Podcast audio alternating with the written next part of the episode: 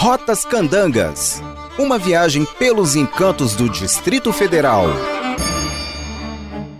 Com uma área de 600 mil metros quadrados, o Parque Ecológico do Paranoá possui características únicas dentre os demais parques do Distrito Federal.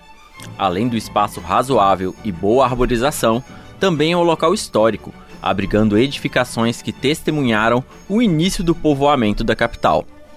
Permeado por histórias que remetem à construção de Brasília, a área hoje oferece lazer e descontração para a população da região.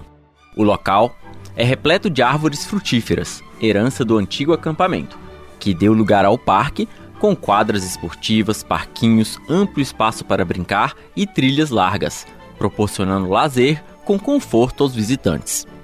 Os frutos das mangueiras, abacateiros e goiabeiras, quando maduros, atraem diversos bichos, entre eles o barulhento periquito de encontro amarelo, muito abundante na unidade.